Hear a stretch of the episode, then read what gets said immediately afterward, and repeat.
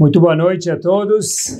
Bruhim Abaim, muito bem-vindos para mais um shiur maravilhoso com a ajuda de Akadosh Baruchu, sempre.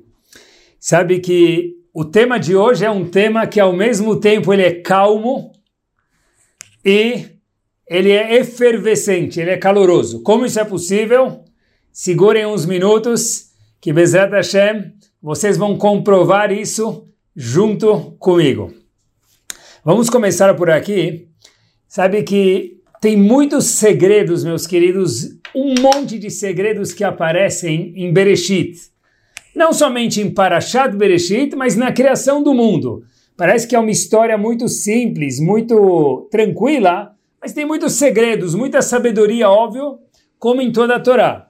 E a gente sempre pede para Kadosh Baruch Hu ajudar a gente a encontrar essas pérolas de uma forma maravilhosa. Então vamos lá.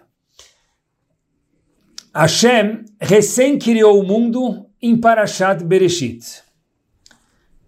Pouco tempo depois, relativamente, ou melhor dizendo, uma Parashá depois, a gente tem Parashat Noach. Parashá seguinte. Parashat Noach 1656 anos depois da criação, dado curioso e legal lembrar, a Kadosh Baruch Hu faz um reset no mundo. Reset tudo de novo. Vem o dilúvio, zera o mundo, aperta o reset e começa tudo de novo. Mas, para quem gosta de action, algo maravilhoso, nada monótono. A Shema recém criou o mundo, 1656 anos depois, Ploft. Tudo de novo, quase que de novo. Vem o dilúvio, o Mabur e faz um reset no mundo. Bastante agitado. Agora acompanhem comigo. 340 anos depois do Mabur, isso mesmo, 340 anos depois do Mabur, ou seja, no calendário onde a criação do mundo é ano 1, a gente se encontra hoje, nessa parte da história que a gente vai abordar agora, no ano de 1000 996, obviamente, mais uma vez, onde o ano 1 é o ano do marco da criação do mundo.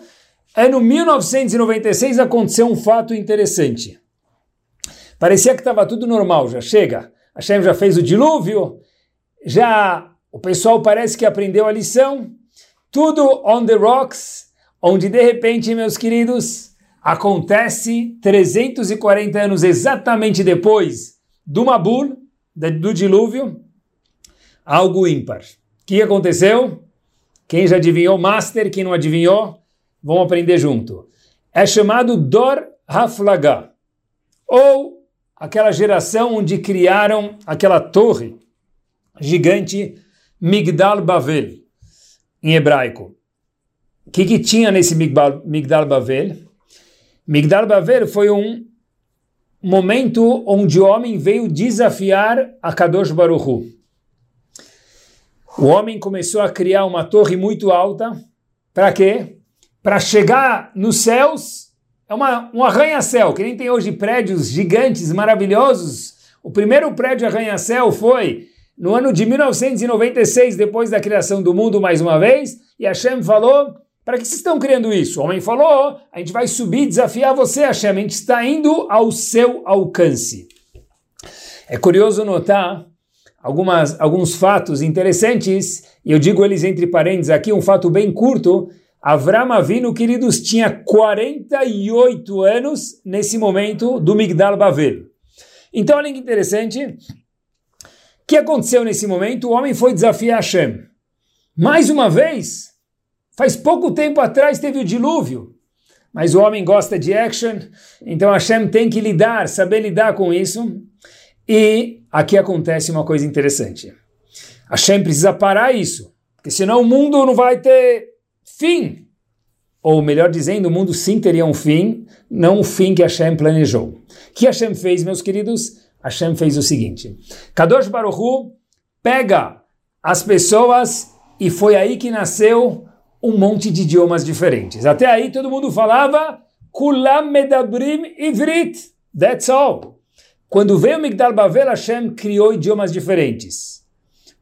Uma pessoa começou a falar I speak English.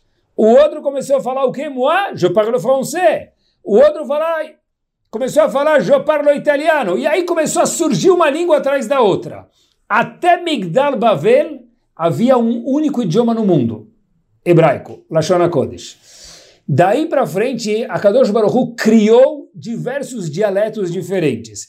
E aí que surgiu um monte de cursos, institutos de língua, e aí todo mundo ficou com um business novo aí no mundo. Mas, preste atenção, queridos. Tem uma coisa interessante. E eu queria falar para vocês uma coisa curiosa. Por que, Hashem criou dialetos diferentes quando ele ficou chateado que o, que o homem estava criando uma torre, mais uma vez Migdal Bavel, que queria ir de encontro a Kadosh Baruch Hu? Qual a razão disso? Na verdade, nossos sábios falam para a gente, muito simples, porque eles queriam continuar construindo a torre. Se um fala para o outro, olha, me passa um tijolo inglês, e o que escuta só entende francês, não vai ter continuidade, ele vai ficar frustrado. E nossos sábios contam para gente que quando ficavam frustrados, em vez de passar o tijolo, ele jogava o tijolo na cabeça do outro. E aí a construção não continuou, e por conseguinte, Migdal Bavel não virou nem parte do museu, porque a gente nem sabe exatamente onde é e não temos remanescentes históricos e vivos até hoje para poder ver isso. Ou seja, o que, que Deus Baruch Hu fez mais uma vez para dissipar as pessoas e interromper Migdal Bavel, que estava indo desafiar Hashem, criou idiomas distintos. E ninguém entendia ninguém, por conseguinte, a construção terminou. O engenheiro não entendia o arquiteto, o arquiteto não entendia o construtor, o pedreiro não entendia o pintor, então bagunça total e nada feito. Pessoal, olhem que interessante. O Zohar Kadosh faz uma pergunta magna aqui, bombástica. Peraí, se a Kadosh Hu, de fato, a gente sabe, no question, coordena o mundo, e há pouco tempo atrás ele trouxe o dilúvio, ou seja, poder magro de Hashem, então, por que Hashem não fez chover de novo, talvez canivete, alguma outra coisa, e parava com essa briga aí do homem contra Hashem, querendo chegar até Hashem. Acabou. Por que Hashem criou dialetos? Os dialetos fizeram com que os homens não se entendessem e por força maior tiveram que parar a construção dessa torre que ia desafiar Hashem. Porque, de novo, pessoal, Kadosh Baruch Hu não fez uma forma diferente, milagrosa, para acabar com a machloket, com o fight entre o homem a discussão entre o homem e Hashem? Essa é a pergunta que o Zohar Kadosh faz. Falta de possibilidade? Fraca essa resposta, porque Hashem pode tudo, mas não precisa nem chegar até tudo isso, queridos. Kadosh Baruch Hu, há pouco tempo atrás, trouxe o Mabur, trouxe o dilúvio. Então, óbvio que ele pode fazer o Migdal Bavel ser enterrado no chão, desaparecer, as pessoas mudarem de ideia parar com essa discussão, essa divergência entre o homem e Hashem. E por que ele não fez isso? Resolveu criar dialetos diferentes e através disso o homem não soube se comunicar um com o outro e por conseguinte, poft, acabou a construção do Migdar de Bavel. Why? Lama, porquê? Assim pergunta o Zohar Kadosh. Pessoal, o Zohar Kadosh traz uma resposta magna e bombástica que nos leva e nos dá norte ao shiur de hoje, Bezrat Hashem. É o seguinte, queridos. Zora Kadosh, o tema de Migdal Bavel era desafiar Hashem, brigar com Hashem. Se é que é possível. Mas o homem quis desafiar Hashem e brigar com Hashem. De Zora Kadosh é o seguinte: machloket, discussão, briga, ou machloket em hebraico, ou briga em português, da mesma. Vamos falar machloket. Machloket, meus queridos, é um poder tão forte que só o Zohar Kadosh para contar isso para gente que nem a Kadosh Baruchu tem o poder de parar. Uhum, isso mesmo que a gente escutou. E repito, eu não falaria isso, mas se o Zohar Kadosh falou, a gente pode repetir. Por que, que Hashem não fez um milagre e, pessoas, e a torre de Babel fosse engolida e a Machloket terminasse? Diz Zohar Kadosh, porque não existe. Machloket é algo tão power, tão quente, tão difícil, que nem a Kadosh Baruch com milagres não consegue parar uma machloket. O que Hashem pode sim fazer é que cada pessoa faça outro, fale de outro idioma, que é o que a Kadosh Baruch fez, ninguém se entenda e por conseguinte o homem próprio, por falta de comunicação, pare a machloket. Mas milagre contra a machloket não existe. Porque o poder da machloket, da discussão, da briga é tão forte, diz Zohar Kadosh, que nem Hashem tem como parar isso. Obviamente que Hashem quis escolher no mundo que isso acontecesse, não é uma limitação de Hashem, porque quando Hashem, entre parênteses, criou o mundo, ele se limitou para muitas coisas. E uma das limitações é que Hashem não ia intervir no mundo. No fato de Mahloket Hashem falou, eu não tenho mais poder. Eu dei ao homem o poder de ser um ser pacífico ou briguento. Diz o Arakadosh, eu posso intervir para que o homem próprio não consiga discutir um com o outro mudando idiomas. Mas eu próprio, dizendo a Kadosh vou fazer um milagre para o homem não brigar, impossível. Tamanho o poder da Machloket no mundo. Olhem que interessante. Pessoal, eu fiquei pensando num exemplo quando eu estava preparando o shur nos últimos dias.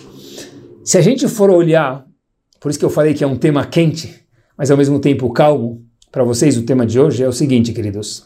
Se a gente for olhar para um vulcão, não sei se tem muitos vulcões aqui em ação no mundo, mas algo muito curioso é o seguinte: se nós formos analisar, meus queridos, um vulcão, um vulcão, quando ele está em, em erupção, saindo larva, meus queridos, ligar para o bombeiro não vai resolver absolutamente nada. O que, que talvez daria para fazer é ver como fazer com que o vulcão não entre em erupção in the first place, para começar. Agora, uma vez que o vulcão entrou em erupção, bombeiro nenhum, corpo de bombeiro nenhum, brigadas inúmeras, plural, de bombeiros nenhum, vão conseguir parar esse vulcão. Machloket selamem é a mesma coisa, is the same thing. Machloket, meus queridos, usou Arakadosh para gente, antes dá para prevenir. Na hora que começou a acontecer e já está quente, nem a Kadosh Baruch mais consegue prevenir. Não adianta extintor, extintores, carros de bombeiro, água, nenhum para prevenir isso. Tem uma curiosidade, meus queridos, um passo adiante, já que a gente está falando de Mahloket. Quando a gente fala de esponja de aço, é impossível não falar de bombril.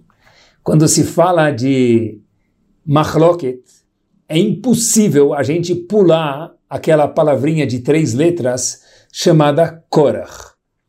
Então, vamos aprender algo de Korach junto com rocket e sair daqui mais sábio Bezat do que a gente já entrou. É o seguinte, Korach começa a discutir com o maior dos homens, aquele que nunca ouve e nunca verá ninguém igual a ele, Moshe Rabbeinu, isso mesmo. Korach vem desafiar Moshe Rabbeinu. E aí, de repente, o povo ficou um pouco na dúvida. Quem está certo, Korach ou Moshe Rabbeinu? O povo ficou na dúvida. E até que Moshe Rabbeinu falou, ó, oh, ok, se vocês estão na dúvida, a gente precisa desempatar essa dúvida. Vamos para os pênaltis. Quais são os pênaltis, queridas? Os pênaltis são o seguinte, os dois vão trazer uma oferenda para Hashem. A oferenda que for queimada com fogo celestial, proft, lá de cima, milagrosamente, é a correta. Disse Moshe Rabbeinu, se for a minha, quer dizer que eu estou certo. Se for a de vocês, é que vocês estão certos. Tamanho era a divisão do povo e das pessoas de quem estava certo. Dormiram, dia seguinte, acordaram muito cedo, esperando ver o que vai acontecer. Quem vai fazer o golaço? Quem vai desempatar? Quem vai ser o campeão da seleção da Copa do Mundo? Korach e sua gangue, ou Moshe Rabbeinu, Leavdil e sua gangue. Meus queridos, pouquinho, pouquinho tempo antes de Hashem mostrar quem ia fazer a goleada e da onde, para onde ia cair o fogo celestial no Korban, na oferenda de Korah ou de Moshe Rabbeinu, Moshe Rabbeinu fala para Hashem, por favor Hashem, eu tenho um pedido. Al-Tefen el Minchatam. Hashem, por favor, não aceita a oferenda deles. Como assim? Quer dizer que se Moshe Rabbeinu não tivesse feito essa tefilá, talvez Hashem aceitaria a oferenda de Korach. É isso mesmo. E o fogo consumiria o korban de Korach e não de Moshe Rabbeinu. Moshe Rabbeinu ficaria na segunda divisão e Korach na primeira divisão? Peraí. Por que Moshe Rabbeinu teve que fazer essa tefilá, essa introdução? Please, Hashem. Teilim, s'il. Não aceita a oferenda de Korach. E meus queridos, se Korach era um Rashá, e a galera toda que acompanhava ele também era um Rishaim, indispensável, completamente, melhor dizendo, dispensável, aparentemente, essa tefilá de Moshe Rabbeinu? Resposta é a seguinte, pessoal. Olhem que interessante. Raveruha Mimir diz pra gente algo impactante. Diz Raveruha Mimir o seguinte. Korach tinha uma intenção. Qual era a intenção de Korach? Kirvat Hashem. Isso mesmo. Sério? Sim. Diz Raveru Hamimir, Korach tinha a intenção de se aproximar, queridos de Akadosh Baruchu. Eu quero Korach me aproximar de Hashem. Moshe Rabbeinu entendeu isso, viu isso, falou, uau, se ele quer se aproximar de Hashem, por favor Hashem, Altefen el não aceita a oferenda deles. Por isso foi necessário uma tefilá de Moshe Rabbeinu. então a pergunta que ficou para a gente é, então, qual é o big deal com Korach? Que, que de fato ele está errado e porque ele foi engolido pela terra. Porque Hashem tem que fazer um milagre engolir Korach e toda a sua gangue na terra. Desaparecerem do mundo. Diz Raviru Hamimir, o erro dele foi que ele não fez isso com intuição, com motivos puros. Em hebraico se diz Leshem Shamayim. Ou seja, Korach tinha uma intenção de se aproximar de Hashem. A intenção era boa, mas não era completamente objetiva, era subjetiva, não era Lechem Shamaim. Junto com isso, para pessoas grandes como Korach, tinha um monte de vontades pessoais, honra e outras coisas. Por isso que Moshe Rabbeinu teve que dar uma introdução. Hashem, please, Tehilim, não aceita o korban deles. Ou seja, pessoal, quando se fala de Machloket, Primeira lição aqui, quanto é grave a gente aprendeu do Zohar, referente a Migdal Bavel, a gente aprende agora um segundo ponto, meus queridos. Elishem Shammai, é, toda machloket Elishem Shammai é por bons motivos. O pior dos genocídios do mundo também é Elishem Shammai. Quando a gente briga com alguém, a gente não fala com alguém, mas Elishem Shammai, Hashem ficaria comigo. É, a gente aprende de Korah que não necessariamente é assim. Porque deep down, se a gente tem alguma vontade pessoal, queridos, algo subjetivo, mesmo que o intuito de Korah foi quase que puro, não era Lechem Shamaim, o intuito não era reto, tinha vontades pessoais, e Hashem falou, olha, isso para mim não merece, isso para mim merece ser engolido pela terra. Onde o homem tem que, de vez em quando, parar e pensar, será que de fato é Lechem Shamaim? Parece que não. Olhem que interessante, queridos. A gente consegue entender um pouquinho melhor com esse Raveru Hamimir algo interessantíssimo falando em Mahloket. Sabem que eu nunca consegui entender, até preparar este algo. Sabem que trabalhar no Betamigdash era algo maravilhoso. E todo mundo queria trabalhar no Betamigdash. Só que era mais ou menos igual uma faculdade boa, tá? Sem comparação, mas só para a gente possa entender. Era igual mais ou menos a pessoa que quer entrar em Sorbonne, em Harvard, alguma outra faculdade Masters. A pessoa quer entrar, tem 10 vagas para mil pessoas. E aí como é que a gente vai selecionar? Então, na faculdade se faz o famoso vestibular. Online ou não, tanto faz, mas se faz o famoso vestibular, meus queridos. Agora, e como que faz no Betamigdash? Tem menos vaga do que Koanim interessados em participar. Como é que a gente sorteia? Como é que a gente faz? Então, em um momento eles fizeram não um vestibular, mas um sorteio. Mas antes de fazer esse sorteio, havia outro procedimento que não deu certo e foi para um sorteio. Qual era o procedimento? Às vezes havia o seguinte: eles queriam saber quem vai trazer um korban no Mizbeach. Eles falaram: tem mais pessoas do que vaga available. O que, que se fazia? Se fazia o seguinte: tem, por exemplo, 10 Koanim e uma vaga? Ok. Fazia uma corrida. Aonde? Em cima do Misber. Quem chegar primeiro vai ganhar. E o resto vai ganhar honra ao mérito. Não vai poder trazer o Corban, porque tem uma vaga e tem 10 candidatos, por exemplo. A Mishnah nos ensina, em alguns lugares, em Mishnayot diferentes, que essas corridas tinham um final infeliz. Muitas vezes eles estavam correndo para chegar lá em cima e quando havia duas ou três pessoas empatadas, eles viam que eles não iam ganhar. Então o que, que se fazia? Às vezes dava um cutucão no outro, o cara caía do Misbeach para baixo o Cohen e muitas vezes tinha um final infeliz. Quando nossos sábios viram que, uau, chegaram a esse naipe, então falaram, olha, não dá mais para apostar corrida porque está tendo gente aí se machucando demais e um empurrando o outro, um Cohen empurrando o outro para ganhar o trabalho, então a, gente vai ter que fazer sorteios. Dedos, é aí que surgiu o famoso dedos. Eu conto. Agora preste atenção, pessoal, que interessante. Eu sempre fiquei pensando comigo mesmo, como é que é possível? O cara vai trabalhar no Betamigdash, ele faz uma corrida. Tá bom, ainda dá para entender. Ele faz uma corrida no Misber, mas ele empurra o outro dentro do Betamigdash, dentro do Mishkan, em cima do Misber, ele empurra o outro lá de cima do Misber é para baixo, e o cara se machuca demais ou até morre. E aí tem que mudar para um sorteio? Como é que eles faziam uma coisa dessa? Como passava na cabeça de um Cohen fazer isso, meus queridos? Zraveruha, mesma resposta. Quando se trata de Mahloket, mesmo que a vontade do Cohen, acreditem se quiser, era se aproximar de Hashem. Eu quero fazer o trabalho no Betamigdash. Eu vou fazer de tudo. Eu vou correr o máximo. Mesmo que talvez eu não seja um atleta, não esteja em ótima forma física, pensando na cabeça do Cohen.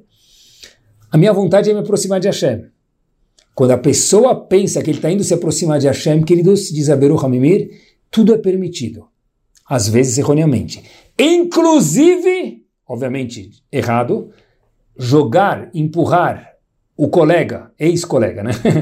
do Mizbeach abaixo para fazer o trabalho dentro do Betamigdash. Ou seja, quando se fala de competição, de adversidade ou machloket, a gente justifica tudo ser permitido.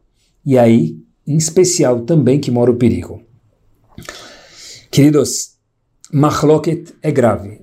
É o vulcão em erupção. O pré da machloket que a gente falou, o extintor antes da, de apagar o vulcão, não depois, porque depois já não tem mais como apagar, é a pessoa pensar, será que de verdade ele é Shem Shamayim? O Cohen também achava que era Shem Shamayim. Korach também achava que era Shem Shamayim. As pessoas do Migdal Bavel, mencionados os três episódios, nos minutos anteriores também achavam que era Lechem Shamayim, porém os três estavam errados, porque nenhum deles era Lechem Shamayim.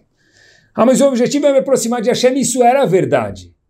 Final infeliz por não ter sido objetivo, por ter razões pessoais por trás, sejam financeiras, sejam elas de orgulho, de respeito, de quanto eu vou ficar famoso no jornal, na comunidade, quanto bem vão falar de mim.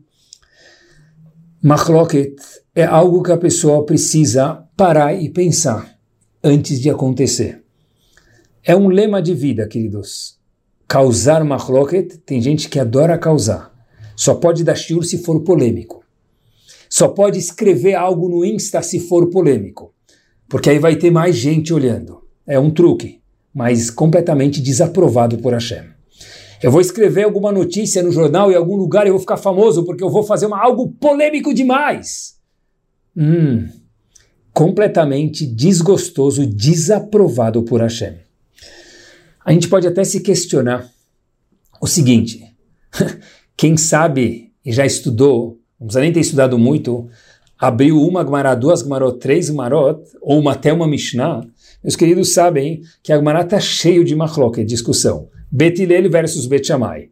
Resh Lakish versus Rabi Yohanan. Abai versus Rava. Mais recentemente, o Shulchan Aruch versus Urema. E eu falei versus mesmo, porque eram discussões ferrenhas. Todos esses exemplos acima citados. E que, que é tão grave? Se a, como que a machloket pode ser tão grave? Melhor dizendo, se a Torá inteira está cheia de argumentações, de discussões. E Hashem nunca falou que Bet Shammai ele não gosta, ou Bet Hillel não gosta, ou Abai não gosta, ou Rav não gosta, ou Rabi Yohanan, ou Rish Lakish. Hashem ama os dois. Ou Shulchan Aruch e Urema. Então, por que que Machloket é tão ruim se a Torá inteira, o Talmud inteiro é baseado em Machloket? Eu acho que a resposta para isso é muito simples, queridos. Simples, em talvez 30 segundos. Eu me lembro que com isso dá para responder, talvez, um senador americano, non-Jew, não Yehudi, entrou uma vez no Bet Midrash Kevoa, lá em Lakewood, famoso Betamigdash de Lakewood, inicialmente instituído por Avaron Kotler, Zichron Libraha, ele olha as pessoas falando uma com a outra, estudando em pares, para quem já viu uma yeshiva, quem já teve o mérito de ver uma yeshiva, duplas estudando em ebulição, e ele pergunta para algumas pessoas que estavam acompanhando ele, não conhecedor, não Yehudi, não conhecia nada, nunca tinha entrado no Metabidrash, uma casa de estudo, numa yeshiva, falou, o que, que eles estão fazendo aqui? Falou, eles estão discutindo. E o senador americano diz algo impactante. Uau! Eu Estão discutindo, obviamente, sobre a Gemara, né? E o senador americano, voltando, diz algo impactante. Eu nunca sabia que dava para discutir sem brigar. É isso mesmo. A discussão da Gemara é uma discussão onde o meu intuito é descobrir a vontade de Hashem. Não é brigar, não é causar, não é polemizar, não é ficar mais famoso ou mais rico. Essa é diferente. Essa é a diferença. Sabe que, mas dentro dos Eudim costuma dizer que existe a vontade da machloket. Então a gente aprendeu do Talmud, né? Um dos exemplos práticos e fáceis de entender isso é quando um Yehudi vê o outro, Reuven vê Shimon, o que que Reuven fala para Shimon? Shalom Alechem. Shimon, o que que responde? Alechem Shalom. Ele não pode responder Shalom Alechem também, não. O Yehudi já tem dentro de si aquela vontade de discutir um com o outro, meus queridos. Parece que é normal, a gente gosta de action. E action, na verdade, é bom. Quando é Abai e quando é Shlakish Rabi quando é um, um, aluno discutindo com outro para entender a vontade de Hashem dentro de uma Gemara ou algo diferente da Torá. Qual que é o problema, então, na discussão? Acompanhem comigo algo magno. Sabem que a, a terça-feira, de acordo com nossos sábios, e de acordo com o Shulchan Aruch, obviamente, é um dia mais propício para coisas boas. Por exemplo, Agumara, o, o Shulchan Aruch diz para a gente que é bom quando uma pessoa, por exemplo, muda de casa, não é obrigatório, mas é bom, ele tentar mudar na terça-feira, ou no calendário hebraico, segunda noite, ou durante o dia de terça. Por quê? Porque na terça-feira está escrito na Torá, quando Hashem estava criando o mundo, ele falou duas vezes Kitov. Uau, muito bom, muito bom. Então deve ser que terça é um dia muito bom, legal para começar uma coisa nova na terça. Isso está no Shulchan Aruch. Agora, e na segunda, segunda já não é tão bom. Se possível, deve-se evitar. Por quê? Porque na segunda, Hashem não falou Kitov. Não falou que o dia é bom. Então o Kitov, uau, que bom dia, que Hashem ficou feliz na criação da segunda-feira da criação do mundo, ele falou, não falou, falando duas vezes Kitov na terça-feira Yom Shlishi. Daí a gente aprende que é bom fazer mudança ou começar alguma coisa na terça-feira. Não é que não é para começar o regime toda terça-feira, é começar uma vez e manter, né, obviamente. então olha que interessante, queridos. Por quê? Por que, que na segunda Hashem não falou Kitov? Dizem nossos sábios, porque Hashem houve uma separação, uma machloket. Hashem separou uma coisa da outra, então Hashem não falou Kitov. Já na terça, não teve isso, Hashem falou duas vezes Kitov, por isso que a terça-feira é um dia abençoado para sempre. Agora olha que interessante, pessoal. Eu vi, tem um livro chamado Shivim Panim na Torá, ele faz uma pergunta muito legal. No primeiro dia da criação do mundo, acompanhe comigo, olhem que master. Hashem separou a luz da escuridão e Hashem sim disse Kitov. No segundo dia, Hashem também separou as águas celestiais com as águas terrestres, e aí ele não falou Kitov porque houve uma separação. Pergunta esse livro, Habibi, se a machloque da separação causa com que Hashem não fale Kitov, e no dia seguinte ele fala duas vezes Kitov, na terça-feira, porque não houve separação, como então no primeiro dia que Hashem sim separou a escuridão da luz, e lá Hashem sim disse Kitov? Pessoal, ele fala algo master e aprendizado eterno. Diz ele o seguinte: é o seguinte. Separar a luz da escuridão é saudável. E Hashem fala Kitov para isso como ele fez no, no primeiro dia. Separar Bet Shammai e Bet Hillel, ou Rabbi Yochanan Lakish, ou Shulchan Aruch e discussões diferentes que a gente abordou agora, é saudável. E Hashem fala que tov, que legal. O problema aconteceu, no, no, por exemplo, onde Hashem não falou que tov, quando? No segundo dia. O que aconteceu no segundo dia? Hashem também separou, mas está escrito Vayavdel ben maim lemaim águas e águas. Quando são coisas diferentes, a gente fala tem que separar branco do preto, bonito do feio, o caro do barato. Leavdil betilel de Bet Ok. quando a gente pega as águas e as mesmas águas a gente fala, ó, oh, você vem para cá e você vem para lá, que é o que aconteceu no segundo dia, Hashem disse aí, não cabe falar Kitov. Ou seja, dois Eudim, duas pessoas, água e água. Só que um acha que ele é água e o outro acha que ele é vinho. E a gente não consegue, no português, claro, se bicar. Aí Hashem fala, eu não consigo falar Kitov. Olhem que interessante, pessoal. É difícil encontrar, e acompanhem comigo, falo do fundo do coração.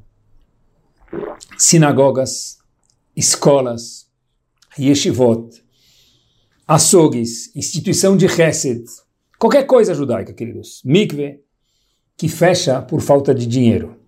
Pode ser, mas é muito raro, porque a Shem acaba dando um jeito, ou tem alguns doadores muito gentis que acabam resolvendo a parada. O que, que faz as coisas fecharem? Mahloket. Quando uma instituição briga, se divide, não tem mais brachá. Difícil nós vermos a coisa florescer. Repito, difícil ver florescer. Porque quando existe mahloket numa instituição, Hashem diz, aí não tem brachá. Por maior que seja Lechem Shamaim, será que é Lechem Shamaim de verdade? dificilmente, queridos, mantém. Pandemia nenhuma fecha uma sinagoga. Talvez por tempo limitado, depois de Bezat Hashem com saúde tudo vai voltar.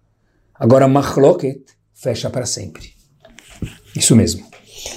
Vejam aqueles que brigaram e Abraha ficou no meio do caminho. Quem saiu perdendo? Os dois, os três, os dez que brigaram. Olhem só que fenomenal, meus queridos. Rabelazar conta pra gente o Talmud no Tratado de Tanit, na página 20a, filho de Rabi Shimon Bar Yochai. Uma gemara muito difícil. Estava passeando, ele encontrou uma pessoa e falou para ele o seguinte: encontrou uma pessoa que era muito feio, Sheah Mechuar Beyoter, diz Agmará. E Rabelazar, filho de Rabi Shimon Bar Yochai, mais uma vez, diz para ele: Reika, seu, me permitam, tolo, vazio, inútil. Kama Mechuarata. Como você é feio, hein? você é feio, hein, cara? Shema kol bnei irecha mechuarim kamutcha. Assim diz Agmará. Talvez as outras pessoas da tua cidade são feias como você. Disse esse senhor para o filho de Rabi Shimon Barechai, ou Rabi Lazar, que é a mesma pessoa, vai falar para aquele que me criou, no caso Deus. E aqui termina Agmará mais ou menos. E pessoal, presta atenção. Tosfo diz quem era essa pessoa com a qual Rabelazar falou seu feio? Diz o Tosfot, Eliyahu Anavi. Quer dizer, obviamente, Rabelazar não sabia que ele é o Navi, mas viu uma pessoa feia, ele é o Navi, se fantasiou de feio, e, e o filho de Rabishum Bar Yochai, ou Rabelazar, falou, meu, você é feio demais, cara. Pessoal, qual que é o diálogo? A gente está falando aqui de Rabelazar, filho de Rabishum Bar Yochai, um gigante. Não pode ser que ele viu uma pessoa e falou, você é feio, e o cara falou, ó, oh, vai falar com Deus lá. Ele que me criou, se vira com ele. Pessoal, de um lado o Rabi Lazar, de outro lado o Eliyahu Navi. Está precisando de uma explicação essa Gemara. Baruch Hashem, no mérito dos ouvintes do Shiur, encontrei Rav Meir Mipre viveu mais ou menos 1700, conta pra gente o seguinte. Rabi Lazar não viu alguém que era feio, que ele não fez uh, uma plástica, na, alguma coisa aí para deixar a cara dele mais bonita, o nariz menor, a sobrancelha mais igual ou qualquer coisa que haja hoje em dia no Day Spa. O que Rabelazar estava falando para ele, você é feio. Você é feio quer dizer, de forma espiritual, quanto você é fraco. Eu sou Rabelazar, filho de Rabshim Bar a gente ficou anos na caverna. Nós somos pessoas seis estrelas. Nós somos pessoas que influenciamos mundos espirituais. Você é feio, ou seja, você é uma pessoa vazia espiritualmente falando. Assim explica Rav Meir Mishplemishel. Qual foi a resposta dessa pessoa, que no caso ele é Eliyahu Anavi? Vai falar para aquele que me criou. Ou seja, o seguinte, ensinamento magno. Nem todo mundo veio para o mundo para ser Moshe Rabbeinu, para ser Abelazar, filho de Rabi Shimon Bar Yochai, que era um gigante, obviamente que é um erro pequenininho, mas a conta para a gente aprender. Tem pessoas que vieram para o mundo para ser camisa 10, espiritualmente falando também. E tem pessoas que vieram para ser não artilheiro, mas zaga, ou defesa, o banco reserva, porque o time também precisa de um banco reserva. Sem ele, o time não joga com titulares se não tem bancos reserva, pessoal. A resposta para a gente pensar isso tem a ver com uma rocket. Talvez nós sejamos, a gente pode até achar que a gente seja camisa 10. Eu sei falar bem, eu sei ser um bom razão na sinagoga, eu sei ser uma boa pessoa na escola, no trabalho, na comunidade. Aquele cara é um inútil. Abelazar pensou assim, obviamente no nível gigante dele, foi um erro pequenininho, mas elucidando para que a gente possa aprender mais uma vez. E a Gemara vai ensinar para a gente, é, vai falar com aquele que me criou. Porque nem todo mundo foi criado para ser camisa 10. E quem não é camisa 10, quem é banco reserva também é importante, porque sem o banco reserva, queridos, os titulares não podem jogar. É isso mesmo. Quem falou que a gente é melhor do que os outros? Se a gente tem alguns dons, parabéns para cada um de nós. Isso não desmerece ninguém que de fato e verdadeiramente não tem esses dons. Dito e comprovado, é isso que a Gemara vai ensinar para gente. Ele também tem um play, um lugar gigante no mundo. É isso mesmo. O problema é vai avdel ben maim lemaim. Eu versus ele. Separar uma mesa de uma cadeira é bom. É bom. Um animal de um ser humano é bom. O problema é quando se separa entre águas e águas, pessoas e pessoas. Yehudim e Yehudim. Pessoal, olhem que, pensem junto comigo nesse estágio final do Shiur. Uma das coisas mais maravilhosas do mundo é poder ir a uma sinagoga. Hashem, quando a gente puder voltar, ou numa festa, ou em qualquer lugar, e não ficar com o pé atrás, porque eu não tenho nenhum inimigo independente de onde eu for e quem eu estiver, talvez eu vou ter mais amigos ou menos amigos, mais conhecidos ou menos, mas inimigo eu não tenho nenhum. Pessoal, tem um lema de vida que eu acho pessoalmente que a gente tem que carregar consigo. Cada um consigo. Olha, eu não tenho nenhum inimigo. E o norte da minha cabeça tem que ser o seguinte: não vou deixar você, numa situação de aperto, ser o primeiro. Não falar para o outro, falar para si mesmo. No elevador, no business, na sinagoga, em casa, eu não tenho nenhum inimigo. Eu quero viver bem, sorridente, não precisar fazer plástica. Eu viver bem porque eu estou bem, isso faz eu ser uma pessoa gostosa, feliz e satisfeita com a vida. Para isso eu não tenho nenhum inimigo. Não vou deixar você, em qualquer situação, pensar assim, uau, ser o primeiro. Pessoal, poder entrar em qualquer festa, qualquer lugar, sem medo que tal pessoa vai estar lá porque eu não me dou bem com ele, porque eu não me bico bem com ele. Maravilha isso. É isso mesmo. É. Vi algo que me chamou muita atenção, história verídica, acompanhem comigo. É. Houve uma vez um esped. Uma pessoa faleceu e alguém foi falar algumas palavrinhas sobre o falecido. E antes dele falar, ele perguntou o nome dos familiares que lá estavam presentes e achou ser condizente falar o nome dos familiares naquele discurso curto que ele estava falando. Então foi falar do falecido e falou: Olha, queria falar para tal familiar, tal familiar, tal familiar, algumas palavrinhas de conforto. Ele menciona o nome de muitos, e ele termina o discurso, desce depois da drachá, aquele espelho, e ele vê uma pessoa chorando.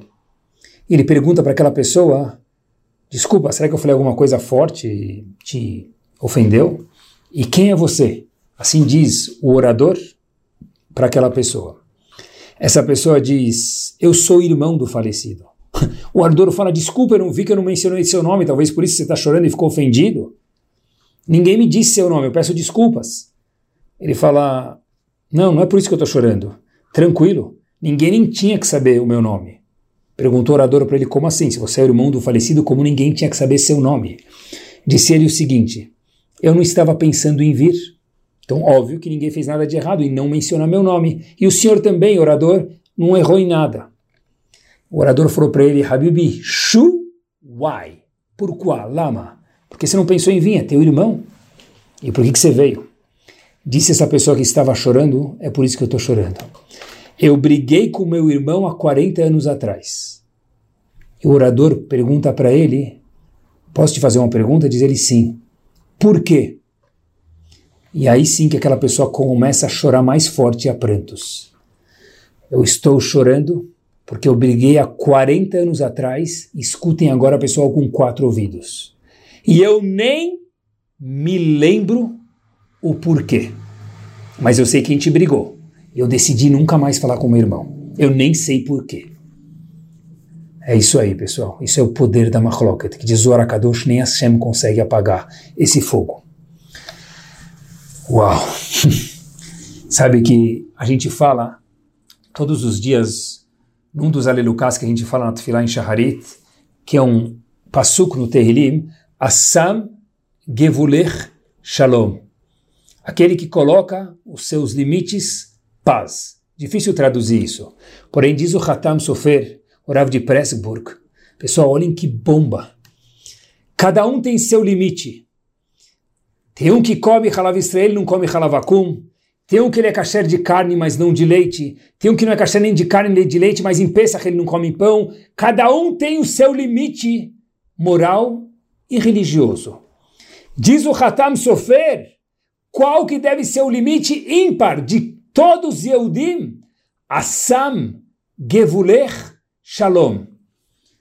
Aquele que coloca o seu limite, paz, shalom, não brigar com as pessoas, olha, eu posso até outras coisas não fazer.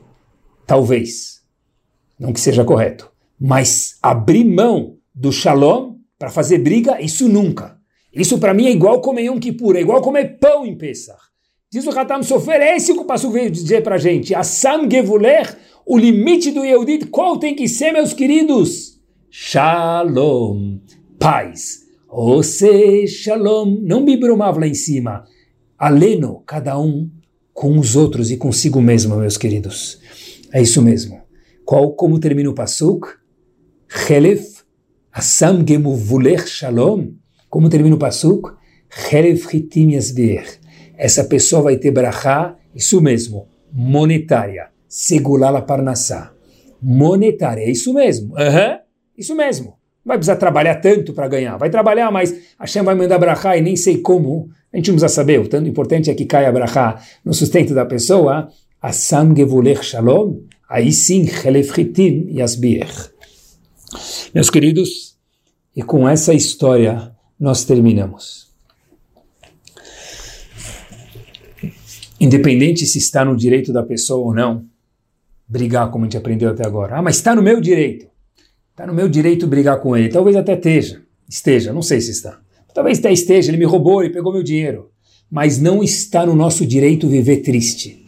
Não está no nosso direito viver carrancudo. Não está no nosso direito ficar estressado. Não está no nosso direito de, de ficar com a coluna torta, com problema no rim, aonde for. Isso não está no nosso direito. Então esquece, deixa passar. Saiba sentar com ele na mesa de Pesach. Saiba sentar com ele na mesa de Shabbat. Dois irmãos que não se falam, pessoal. Ai, ai, ai. São dois filhos de Hashem. Esquece os pais por um minuto se a gente puder falar assim. Dessas crianças. Pessoal, abrir mão. Assam Gevulech Shalom. Meu primo, minha prima, meu tio. Mas eu tenho razão. Assam Gevulech Shalom. Isso traz brachá. Machloket, nunca. E pessoal, olhem só o poder do Shalom. E com essa história nós finalizamos Bezrat Hashem com chave de ouro e Bezrat Hashem com um sorriso e com shalom nas nossas vidas. A história é verdadeira e os nomes também, por isso que faço questão de mencionar. Boas, uma pessoa querida na comunidade, tinha seis filhos, tem seis filhos. Pessoa sorridente, até que viram ele abatido.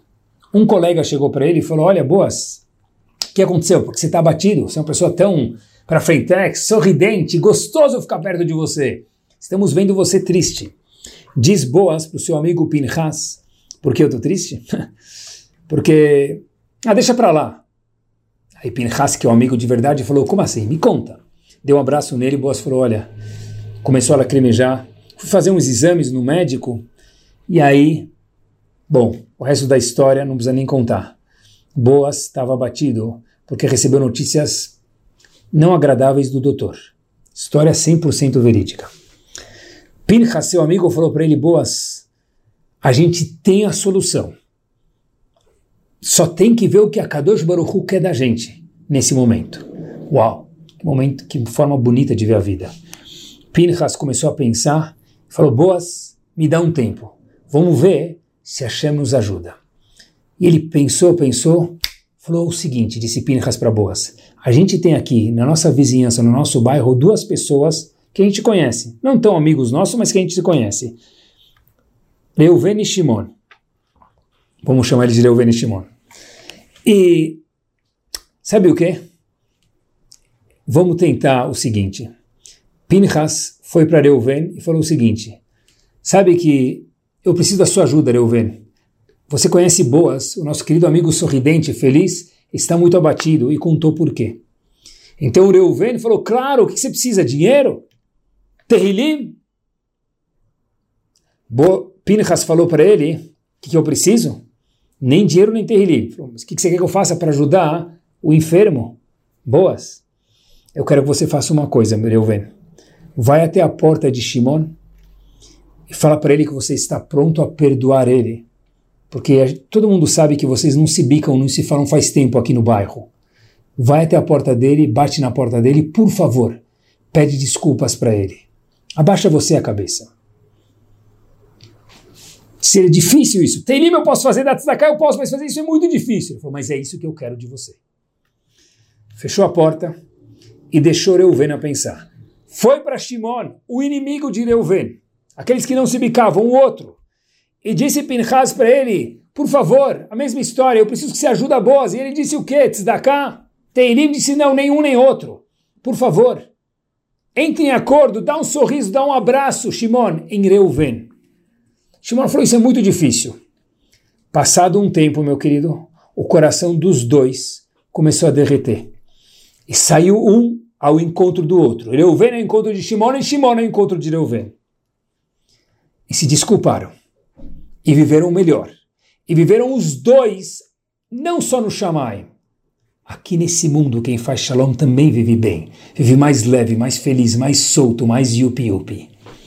Queridos, história verdadeira. Um mês depois, Boas tinha uma visita de retorno no doutor. Exames, e o doutor bate na porta de Boas, liga para ele, e Boas vai ao doutor, melhor dizendo, junto com Pinhas, seu amigo, para lhe dar um apoio. O doutor fala: Eu não sei o que aconteceu, mas, indiferente do que aconteceu, aquela imagem que nós não queríamos no seu exame, ela desapareceu. Eu não sei o que aconteceu, mas, para todos os efeitos, se considere um homem de sorte. E Pinchas volta para Euven e Shimon e conta para eles o mérito do que eles fizeram e olha para Boas e olha para Shem e diz o seguinte, o doutor não sabe o que aconteceu, mas nós sim sabemos o que aconteceu. Isso mesmo, pessoal. O se shalom bimromav, o yase shalom aleno, ve'al kol amo Israel. E que nós possamos dizer Amém. Que a gente possa viver com uma vida de shalom. Eu não tenho nenhum inimigo, não vou deixar você, independente de quem for, independente se eu tenho razão, ser o primeiro. E aí sim, que o nosso gvul, o nosso limite, Assam Gevulech Shalom, aí sim a Kadosh Baruch diz, pode deixar comigo. Chelev Hitim Yasbir, que vai vir brachar uma atrás da outra. Que Bezrat Hashem, a gente possa pensar mil vezes, dez mil vezes antes de brigar com alguém, deixar passar e falar para Hashem, eu deixei passar, Hashem, por favor, manda me abraçar porque eu mereço. Ótima noite a todos e semana magnífica a cada um de vocês. Tudo de bom.